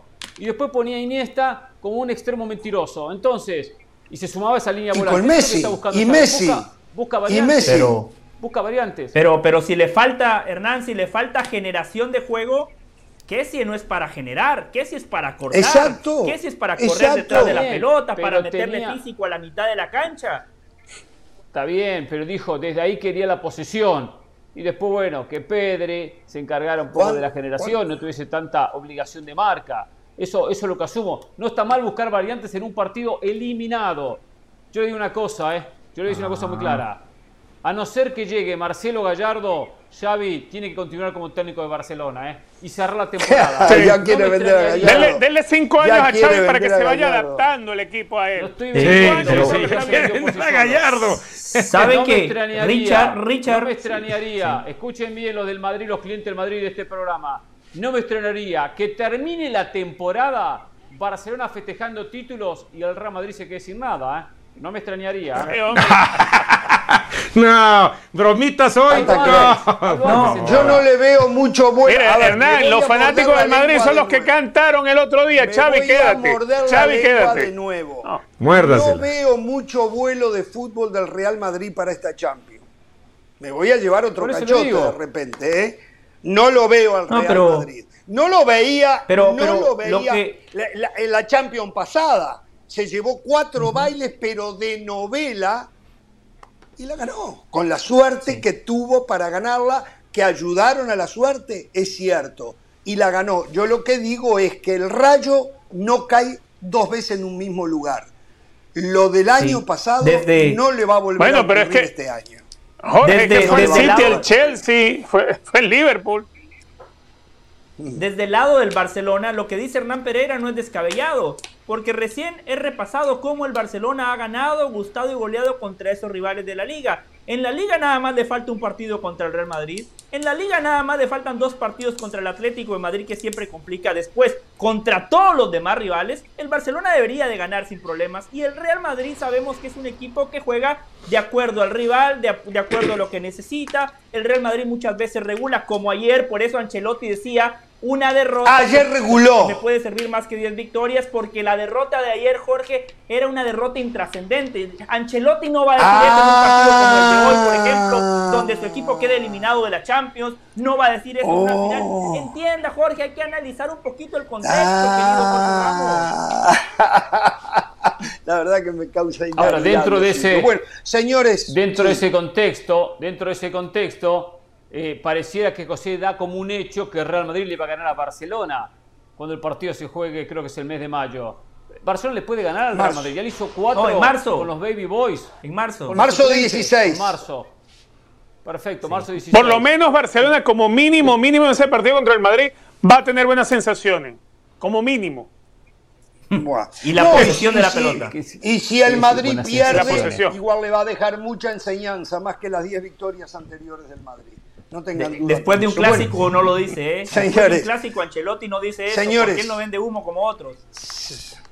Señores, damos vuelta a la página por ahora de esto. A ver, ya lo hablamos ayer, simplemente se oficializó en el día de hoy los 31 jugadores que ayer dijimos, a ver, y no vamos a hacer alaraca de cosas que dijimos nosotros, que la dijo la prensa entera, de los 31 convocados a la gira previa al Mundial en Girona, en Girona, como se dice en catalán, en España. De allí eh, el Tata Martino va a bajar, a cortar a cinco jugadores. No hay nada nuevo en el horizonte. Son los mismos que ayer dijimos. Ahora falta ver solamente, dependiendo lo que pase con Tecatito, con Raúl Alonso Jiménez, eh, quiénes van a ir a... eh, ¿Quién, perdón? Quiero que Estrada. Héctor Moreno, si, Gustaría- si va a quedarse o no. Héctor Moreno si va a quedarse o lista, no. si es que la tiene a mano, nos dé los que él cree que van a quedar afuera, que ayer hacíamos una rápida, un rápido análisis, porque él tiene alguna otra versión periodística Ujú. seguramente, algún otro informe. Independientemente del tema de, de Bueno. Raúl Jiménez, que sabemos que si no va Raúl Jiménez entra Santiago, si no Santiago queda fuera, y sabemos Dionisio que Corona, si entra, queda fuera Laines o el propio, o los dos, o Roberto Alvarado, ¿no? Pero especialmente los otros puestos, sabiendo que ahí son 31 y que hay que cortar 5, ya le di 2, lo cual quedarían 3. Si quiere yo le Sí, yo- repaso la lista, ¿eh? Si No, aquí la tengo yo. Ah, Aquí la tengo yo. No. Porteros, Gui- porteros Guillermo Ochoa, Talavera y Cota. Van a ir los tres, ¿no? Ahí no hay problema. Defensa Correcto. Sánchez, Álvarez, Néstor Araujo, Johan Vázquez, Héctor Moreno, César Montes. Arteaga, Jesús Gallardo y Angulo. A mí me da la impresión que Angulo sobra ahí, ¿no? En algún momento. ¿No? Este, y la verdad, eh, el cierre de Angulo en el torneo, eh, tanto con Tigres como con la selección, cometió algunos que otros errores, ¿no? Entonces ahí estamos hablando de, de uno. Después en el medio campo, Guardado, Herrera, Charlie Rodríguez, Eric Gutiérrez, Luis Chávez, Eric Sánchez, Edson Álvarez, Orelín Pineda y Luis Romo. Se me hace que ahí en el medio campo estamos hablando de que Eric Sánchez eh, puede ser el otro que le termine cortando. Ya estamos hablando mínimo de dos. El tema adelante, Diego Laines, Alexis Vega, el Chucky Lozano, Raúl Jiménez, Alvarado, Antuna, Henry Martín, Santiago Jiménez, Rogelio Funes Mori, Jesús Manuel Tecatito Corona. Tengo mis dudas que lleguen tanto Raúl Jiménez, yo no lo veo que llegue, y aunque dicen por ahí que el Tecatito puede llegar, tampoco. Yo ahí quitaría otros dos, estamos hablando de cuatro. Y el tema ya pasaría entonces por el... Eh, yo sí pienso que llevaría a los tres, San Henry Martínez, Santiago Henry Martín, Santiago eh, Jiménez y, quién, y cuál es el otro delantero, y Funes Mori, ¿no? Yo creo que los va a tener por más que él haya dicho que llevaría dos y que podría implementar ahí la adaptación del Chucky Lozano como un centro delantero, van a ir los tres, el otro yo creo que lo va a terminar cortando eh, a Roberto Alvarado, más que a Diego Lainez. Sí, más o menos lo que uno, uno especula. Eh, eh, solo quiero decir, creo que lo dije ayer, lo repito ahora, lo de Angulo, lo que dice Dionisio, es cierto, tal vez Angulo sea el jugador a cortar ahí en el fondo. Lo único que Angulo le da la posibilidad también de jugar de lateral izquierdo, aunque va a llevar dos laterales izquierdos, ¿no? Eh, sí, claro. a mí. Gallardo y Arteaga. Correcto, correcto. ¿Para qué quiere un tercero? Sí, sí. Y no olvidar, Jorge, que eh, Johan eh, Vázquez, Johan Vázquez estuvo jugando como lateral también. Ah, también, exacto, exacto. Bueno, sí, uno de ellos dos seguramente. A Héctor Moreno por experiencia, por la influencia, la ascendencia que tiene con el grupo, lo va a llevar, aunque no va a ser titular. Seguramente los titulares van a ser Araujo y César Montes, me imagino yo, me imagino yo. Bueno, eh, creo que yo, sí creo que a Moreno sí lo tiene contemplado, ¿eh? ¿A quién? A Moreno creo que sí lo tiene contemplado como para ser titular, pienso yo. Para mí el segundo central termina siendo zurdo. Él busca un central zurdo y no derecho. Yo lo vi a Moreno jugando. Mm. A Moreno arrancando en, ese, en esa alianza. Él te da mejor salida. Te da mejor salida. Sí. Claro, claro. Para... Exacto, es el perfil. Te asegura más la salida. Te asegura de acuerdo, más. sabiendo que le gusta salir por fuera con los laterales. Sí. Para hablar de los cinco descartes, la manera más fácil de presentarlo es recordarle a la gente lo de Tecatito Corona y lo de Raúl Alonso Jiménez. Si no va Jiménez, automáticamente se cae y ahí el Chaquito Jiménez tomaría su lugar. Si no va Corona, hay dos que se pelean el puesto, Roberto Alvarado y Diego Lainez. De los dos, creo que Lainez saca un poquito de ventaja, no porque sea mejor que Alvarado, sino porque ha sido más considerado a lo largo del proceso. Cuando ha ingresado... Aunque tiene más continuidad Alvarado, José. Tiene más, tiene más continuidad Alvarado. Correcto. Alvarado tiene toda la razón, pero en el proceso de selecciones nacionales, Alvarado nunca pesó. Laines, por lo menos como revulsivo, siempre mostraba algo distinto. Y de allí, mm. yo coincido con Dionisio. Para mí, Sánchez se queda, no porque, esta no es una opinión mía, es porque a lo largo del proceso, Romo siempre ha sido uno de los soldaditos de batalla del Tata Martino. Y en defensa. Y es polifuncional. Y es más polifuncional, Romo. Romo te da una solución. Ahora, y, yo le agregaría en el tema de, de, de, Laines, el tema de que querramos o no, sí, por lo menos para igual para el Tata como para Osorio, eh, que quizá era más, eh, más este, eh, sólido para Osorio ese tema, pero el Tata este, también lo considera mucho el tema de que porque está en Europa, no porque juega en Europa, porque está en Europa. Porque la verdad, yo, yo, yo en este momento, con la falta de continuidad de Laines, yo no lo llevaría al Mundial. Porque es más, ni siquiera en el proceso cuando ni siquiera en el proceso de lo que dice eh, José, que fue un revulsivo y que no sé qué, para mí no marcaba tanta diferencia como muchos me quieren vender de que sí la marcó contra Jamaica en aquel partido o, o alguno que otro encuentro. No, para mí es un jugador que sigue cayendo mucho en la individualidad. No ha podido entender que el fútbol es asociación. Y Laines para mí es como una hormiguita atómica que agarra la pelota por el sector de la derecha, pum, pum, pum, cuando llega a tres cuartos de cancha, ve que no puede pasar, ve que no cede a nadie, regresa y toca el medio campo hacia atrás. Pero, Intrascendente la mayoría de las veces el fútbol de Laines, más allá que por ahí encontró alguna que otra jugada que provocaron un penal para México. Dionisio, pero eso también es una opinión muy personal de cada quien, de cómo, cómo tú imaginas si le va a dar la oportunidad por la continuidad, si se lo va a llevar por eso. hay que entender algo. El Tata Martino cree mucho en la fidelidad del grupo que trabajó con él durante el proceso eliminatorio. Y ahí creo yo, yo, yo creo que él, más allá de que yo comprendo y estoy de acuerdo con lo que menciona de Lainez con su falta de continuidad, que quizás no es lo que nosotros creemos o lo que se nos hizo ver durante la eliminatoria, pero para el Tata sí, esa misma fidelidad que él muestra para hoy tener a Funes Mori, más allá de no haber tenido continuidad en las últimas semanas por haber estado lesionado, igual se ganó el lugar. El Tata es muy de la fidelidad hacia el grupo Sí. que trabajó con él en la eliminatoria. Y eso está muy claro. Sí, Bueno, sí, pero sí. El bueno, Tata es más fiel. parte. Osorio haría las cosas de manera distinta, sí. Bueno, Ahora, señores, eh, ojo, un- eh, y fue un hombre que trabajó con él. Lo que pasa aquí es lo que dice Sí. Ahora- Dionisio. Yo creo que el desequilibrio Sí. individual para, para cualquier técnico en un futbolista es, es ideal. Quien pueda romper el 1 a 1. El problema es que el aire no termina bien. Ese es el tema. Si fuese un hombre que desequilibre y después te mete un pase claro, sería fijo en la selección. Pero no termina de hacer. Por eso no juega ni en el Braga. Sí. ¿eh? Eso es lo que, tiene, lo que preocupa. Ni en el Braga juega. es grave. Se tiene que volver. Si no puede jugar en el Braga, se tiene Sí. que volver. Claro. Yo agregaría El otra Betis cosa no va también. a saber qué hacer con él, ¿no? A no ser que vaya al Mundial, que igual lo lleve el Tata, le dé minutos y ande bien y se revalorice.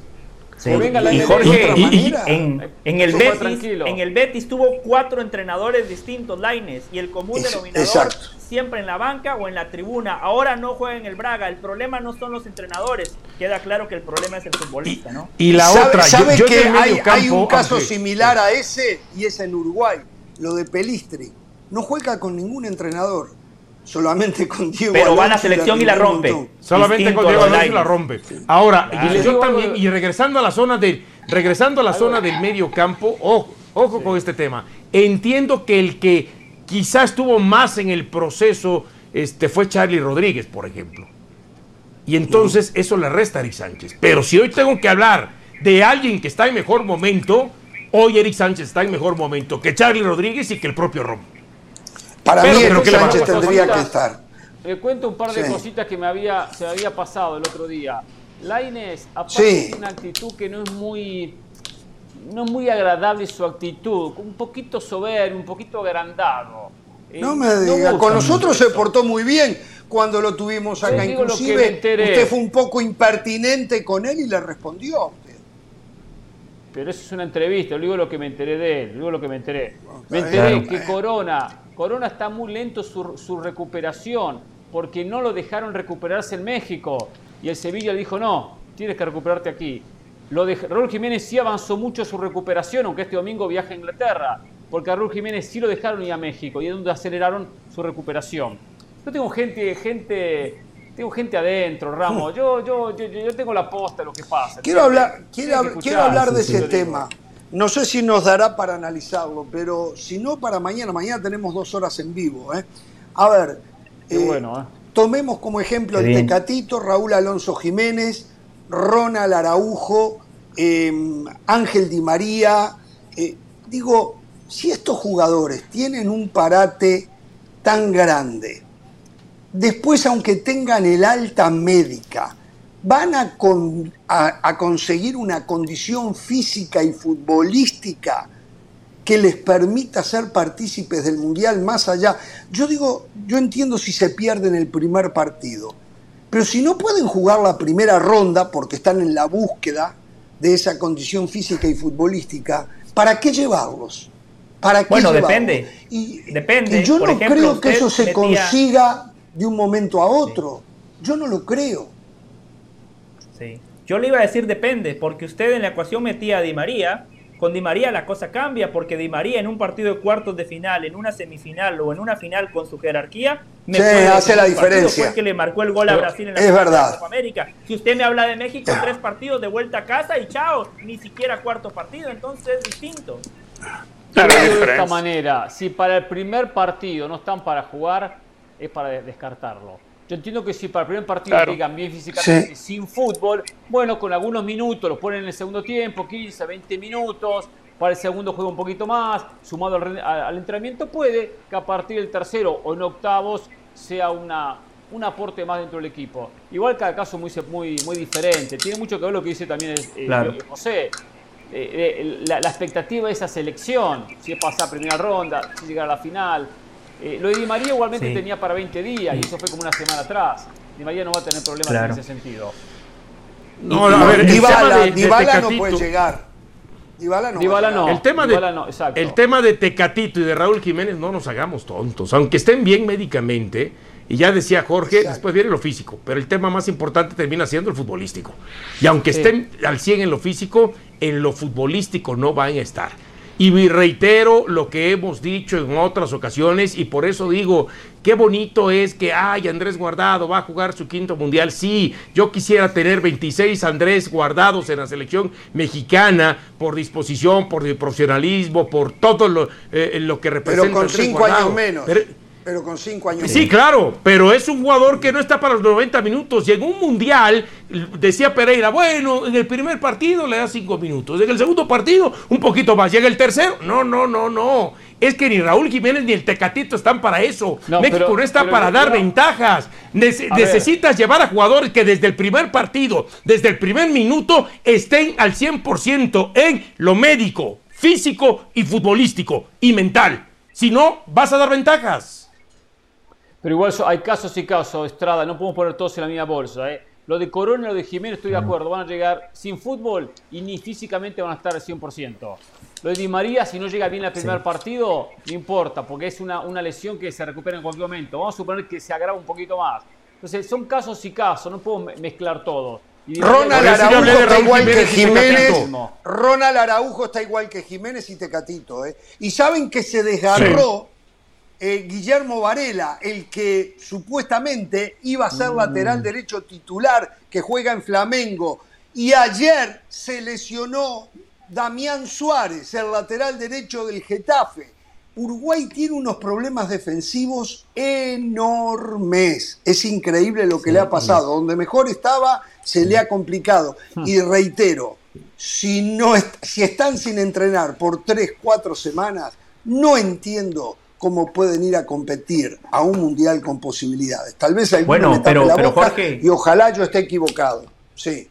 Volvemos, volvemos a lo mismo. Araujo para Diego Alonso es muy importante. Es un jugador al cual hay que esperarlo. Si está, va a ir, no importa cómo esté, porque es un futbolista de mucha jerarquía, que te puede jugar de central, que te puede jugar de lateral. Volviendo al caso de México, Tecatito Corona, cuando ha estado bien en la selección, nunca ha marcado la diferencia. Una cosa es el Tecatito, Es que fue el mejor futbolista de la Liga Lusitana, que en el Sevilla en su primera temporada lo hizo bien. Cuando se pone la camiseta de México, no marca la diferencia. Por eso yo creo que el Tata Martino, el tema de Tecatito no le preocupa tanto. El de Raúl Alonso Jiménez sí. Y creo que esté como esté, el Tata Martino lo va a llevar porque es un futbolista que sí te puede marcar la diferencia. Y para el esquema Martino es un jugador sumamente Pero, importante. ento- pero Una buena entonces noticia tiene que llevar a Santiago. Jiménez también. Tiene que. A ver, yo entiendo eso. Lo lleva a, a Raúl Alonso Jiménez, perfecto. Pero después lo va a estar viendo. Y si no anda y no llevó a Santiago Jiménez, se queda con Henry Martín y Rogelio Sí, sí, sí. No ¿Quién se puede meter un? Él no se puede meter un tiro al pie, este Gerardo Martino. Eh, una buena noticia para los defensas de México. En el Mundial todos los partidos son importantes y en esos partidos Lewandowski últimamente no aparece, así que tranquilos. Señores, un par, antes de irnos, antes de irnos, de antes de irnos, patear penales, con 12 Andrés. Lilini, Andrés Lilini va a ser el nuevo técnico de Necaxa. Jimmy Lozano ayer dijimos que estaba casi hecho con Pumas, se cayó. El más que factible, porque así lo quiere Miguel Mejía Barón, es Rafael Puente del Río. Rafa Puente del Río es más que factible que se convierta en el técnico de Pumas. Y América le ofrece a Santos Laguna, a Pedro Aquino, Leo Suárez, que tiene que volver a la América, está a préstamo en Santos Laguna, más plata por Fernando Gorriarán. ¿eh? Eh, así que en las próximas Sí, horas puede Ya va a haber- tener a Valdés y a Gorriarán ahí si se, si se da eso. Sí, América. Los jugadores de Pensá Santos. que jugaron juntos en Santos Laguna. América Sí. sigue comprando. Exactamente. No gana campeonato. ahí va a salir en no pasa defensa por Chivas. Deportivo, ¿eh? Si fuese Pelayo. Parece Real Madrid o Barcelona. Increíble, increíble. Ya No, saben, Mañana dos horas en vivo. Qué ¿eh? predecible. Mañana dos horas en vivo, ¿eh? Vamos, hasta mañana. No tengan temor de ser felices.